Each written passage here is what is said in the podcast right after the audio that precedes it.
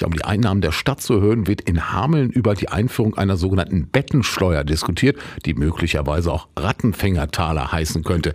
Es geht um eine zusätzliche Abgabe von Übernachtungsgästen, die dann beispielsweise vier Euro mehr pro Übernachtung zahlen müssten.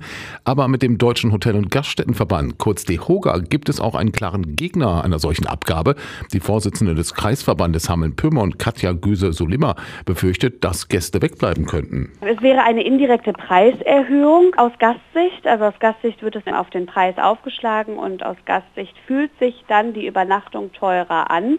Und für uns stellt sich die Frage, kommen die Gäste dann noch, wenn die Übernachtung teurer wird? Oder bleibt man vielleicht dann eine Nacht kürzer oder kommt eben gar nicht oder fährt in eine Stadt, in der es günstiger ist? Ich glaube schon, dass das Auswirkungen auf die Nachfrage hat und die Menschen da schon preissensibel sind. Also möglicherweise weniger Gäste und darüber hinaus auch ein hoher organisatorischer Aufwand für die Hotels. Die Verwaltung des Ganzen haben wir als Hotels, als Betreiber dann auch, also es ist ja nicht nur der Betrag, sondern wir müssen es ausführen.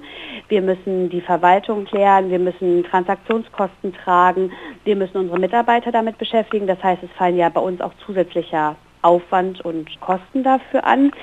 Dann stellt sich natürlich die Frage der genauen Ausgestaltung. Geht es für sämtliche Übernachtungen? Geht es für alle Übernachtungsbetriebe. Für wen gilt es überhaupt? Und sie stellt sich auch die Frage, was die Stadt mit den Einnahmen vorhat. In Hannover beispielsweise soll ein Drittel der Mehreinnahmen von rund 10 Millionen Euro in die Standortförderung investiert und damit der Tourismus gestärkt werden. Und stellt sich natürlich auch die Frage, wem kommt denn eigentlich dieses Geld zugute? Kommt das dann auch dem Tourismus zugute oder werden damit andere Löcher gestopft?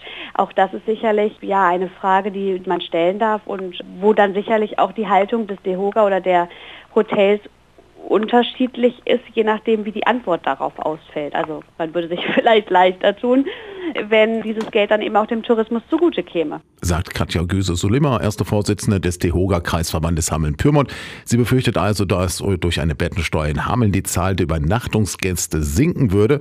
Noch wird über die Einführung ja lediglich diskutiert.